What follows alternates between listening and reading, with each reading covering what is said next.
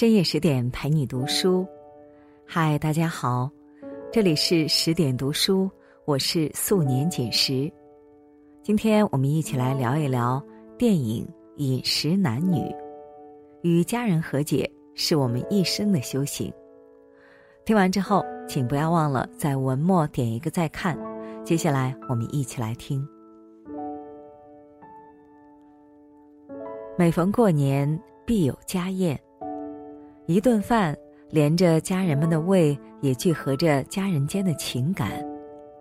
一家人齐齐整整的吃顿饭，才叫团圆。而大导演李安，却拍出了这样一部电影。电影中一共有五次隆重的家宴，然而没有一次吃得热闹和美。饭桌上的每个人都心绪飘零，若有所思。孔子在《礼记》中的那句“饮食男女，人之大欲存焉”，或许解释了其中的原因。饮食男女也正是本篇的篇名，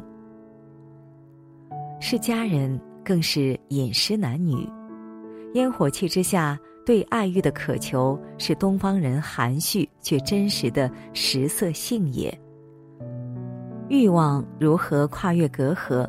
回归家人间的爱与温情，恐怕需要我们在一生不断的和解和重构中，找到最终的答案。老朱是台北有名的大厨，妻子过世后，独自把三个女儿拉扯大，现在各有出息。大女儿家珍是中学老师，二女儿佳倩是航空公司的高管。就连最小的女儿佳宁也已经上了大学。每到周末，无论平时多忙，一家人都会按时回家吃顿饭。老朱每次也都拿出看家功夫，煎炒烹炸焖溜熬炖，做满一桌子大菜，等待着三个女儿。然而，不知从何时起，每次家宴看着丰盛无比。其实早已失去了该有的味道。饭桌上，大家只顾埋头吃，仿佛只是在进行一项没有感情的仪式。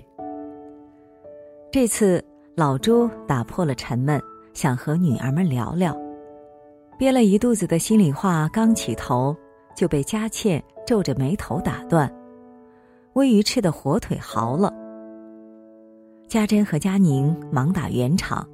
佳倩却自言自语般嘟囔：“会不会是味觉退化？”老朱怒不可遏：“我的舌头好得很。”起身走回厨房。十几年来，做惯了强势大家长的老朱，在家里固执守着自己一家之主的话语权。在饭桌上，常常女儿想说的话没等到说完，就被他打断。你不用说了，绝对的权威。这个家中，家珍长姐如母，事事妥协；佳宁乖巧温顺，事事听话。唯有性格天赋都最像老朱的佳倩，到了事业有成的年纪，强势直接，总是和老朱呛上。于是，佳倩在饭桌上宣布，自己已经付了首付，只等交房。就会搬离这个家，不再面对矛盾与尴尬。这顿饭不欢而散，老朱没说出自己原本要说的话，生了一肚子气，跑回饭店救场。三个女儿也各有想法，食之无味。父亲和女儿之间似乎从没好好沟通过，没有足够的耐心听，更不会心平气和的说。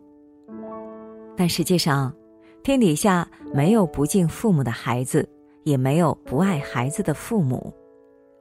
不然，老周怎会每周费尽心思做上这么一桌子功夫菜呢？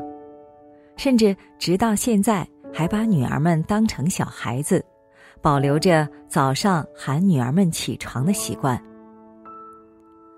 看着加班累到醒不来的佳倩，老朱满眼心疼。可这心疼到了嘴边，不是成了你这样不好的责怪，就是成了厉声叫嚷：“你快迟到了。”当佳倩无意中看见独自去医院检查的父亲，回家又看到他佝偻着背，孤单的在厨房忙碌，于心不忍的问了一句：“爸，你还好吧？”老朱却瞬间挺直腰杆，瞪着眼睛甩下一句：“我好的很。”结束了这场难得的主动关心。在我们的家庭中，不知道还有多少这样拒绝型的父母，孩子一靠近，用严厉的话语把内心的大门关上，似乎在用这种倔强的方式维护着自己作为家长的尊严和权威。又不知还有多少叛逆型的孩子，用肆无忌惮的发脾气。和大声叫嚷，去验证着父母对自己的容忍和爱。吃一顿饭，聊聊生活与彼此，多么和谐融洽的场景。因为平日里那些个不好好说话的瞬间，让朱家的饭桌，饭菜是热的，气氛是冷的。只有好好说话，才能有效的沟通，也只有消散误会与隔阂。才能拉近彼此的距离。家人们传递出心里的温柔与关心，才能让家成为最让人平静、温暖的地方。老朱曾向老友老温吐槽：“这些孩子，我一个都不了解，也不想了解。”三个女儿逐渐长大，各怀心事，渐成心结。大女儿家珍。早早选择了成熟，维护着母亲般最无私的底色，但实际上是一个敏感的人。晚上屋顶发情的野猫都会让她没来由的暴躁。妹妹们的一句无心之语，他便觉得在影射自己常年没有伴侣。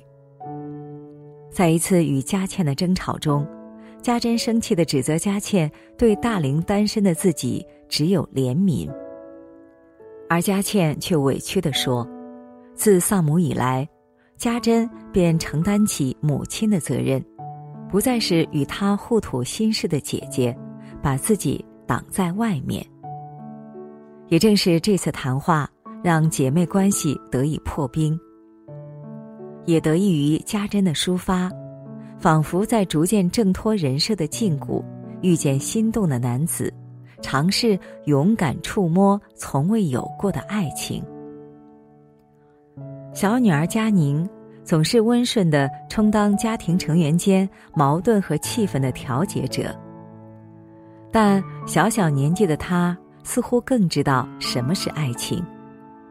真正的爱情是跟一个关心你的人在一起，这个人可以让你自由自在的表达内心的感受。因为懂得爱，所以勇敢去追，尽管那个人是好友的男朋友。这些他从没跟姐姐们分享过，是自己一个人的心事。在姐姐们眼里，他最大的烦恼可能就是学习挂科而已。直到他倾吐出自己未婚先孕的秘密，大家才发现。曾经那个懂事听话的小女孩早已长大，让人措手不及。二女儿佳倩从小对做菜很有天赋，只因是女子，老朱不允许她进入厨师这一行，甚至不让她进厨房。佳倩想做菜时，只能去前男友的家中一展厨艺。她与父亲之间最是相像。但也正因为太像，让彼此反而忘记理解，又更难驯服对方。他最早提出搬家，但房产商跑路无果，也因此恰好陪伴了父亲最艰难的时光。最好的老友老温去世，父亲悲痛万分。随着老友的死，老朱终于承认。自己失去了味觉。这一刻，佳倩发现，父亲真的老了。他开始向女儿坦诚，也开始向岁月投降。最终，他放弃了出走的念头，也切断了和前男友纠缠不清的关系，彻底留守老宅。第一次进厨房为父亲做了一顿饭。有人说，家人的本质是误解。即使亲密如家人，一个人也无法靠朝夕相处去理解另一个人。家人间关怀不难，难的是是否敞开心扉，真的做到了解。花时间陪伴不难。难的是是否感同身受，真的能够体谅。家人之所以为家人，就是进了一家门，便成为这辈子都逃不掉的牵绊。家不是讲道理的地方，家人不是争对错的对象。就算不能理解彼此的每一个行为，但不论何时，在你最脆弱、最需要的时候。陪在你身边支持你的，只有家人。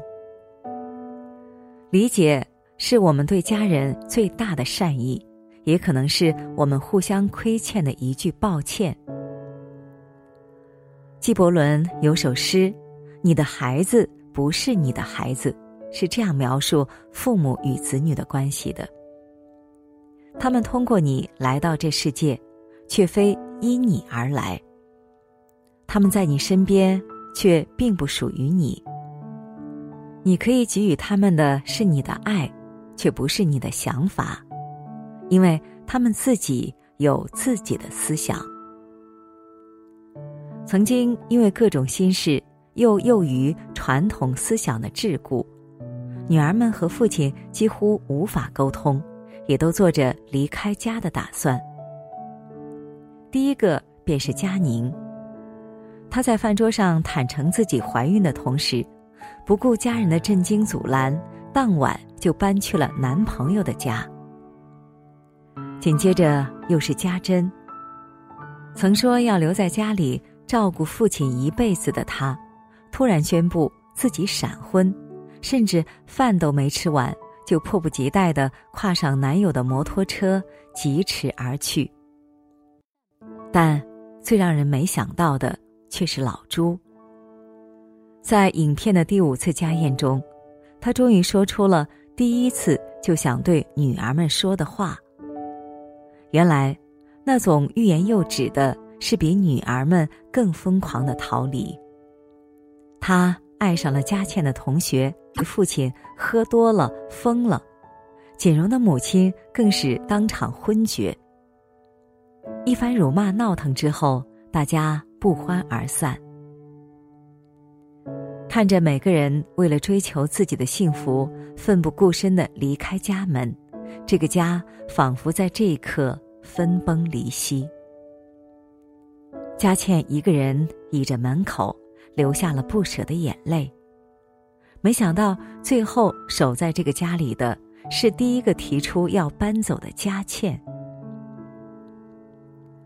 佳倩像老朱往常一样守着传统，在周末下厨，准备了一大桌子丰盛的菜肴。她像李安所说的，经常是家中最聪慧而叛逆的孩子，一眼看透家里的虚伪，却又在家面临解体时承担起一切。只是，家人们不再像往常一样齐齐整整的回来吃饭。他们都有了各自的生活。家珍要带着丈夫接受基督教的洗礼，佳宁刚生完孩子在家里休息，锦荣怀孕了，和老朱搬到了新家。最后回来的只有老朱，父女二人吃了这辈子最寂寞的一场家宴，席上却没有了争执和对抗。只剩难得的平静与温暖。老朱突然发现，他的味觉恢复了，再次尝到的是压抑了许久生活本身的味道。我们有时候爱家人，总是害怕他们孤独、受伤、难过，不知不觉的便把他们紧紧的攥在手中，但却忽略了这样的家让人窒息，也更让人想逃离。其实，每个人都始终是自由的个体，值得独立生长的空间。不止你的孩子不是你的孩子，你的父母也不是你的父母。家的维系不是靠控制，而是适时的放手。家庭成员各有各的生活，但又因为爱紧紧的牵在一起。老朱和女儿们各有了自己的小家，他们之间的大家反而更加亲密了，因为家的味道。散布在了每一个人的身上。当各自收获了幸福，才会以更幸福的心态去对待相爱的家人。当爱不再以占有为目的，它反而成为了支持我们更好成长的精神动力。不要担心家会散，只要家的味道还被记在心里，家就永远还在。为什么家的味道如此让人眷恋呢？大概是，当我们被欲望纠缠、被现实打击、被失望吞噬时，第一个想依靠的是家人，第一个想回归的是家庭。再大的冲突，似乎就在一顿家宴中终可释怀；再叛逆的自我，似乎就在温暖的守候中回归平静。罗大佑曾经在歌中唱道：“我的家庭，在我童年时期最美的时光，那是后来我逃出的地方，也是我现在眼泪归去的方向。”世界上没有完美的家庭，没有完美的父母和子女，但却有独一无二的家，永远占据着每个人心中最重要的位置。有互相牵挂的家人，拥有我们生命中最深沉的爱。相信爱与理解中，我们终将与家人和解，让自己的未来少一些耿耿于怀，让自己的现在多一些温暖和依赖。好了，今天的分享到这里就要结束了。如果喜欢，请不要忘了在文末点一个再看。更多美文，请继续关注十点读书。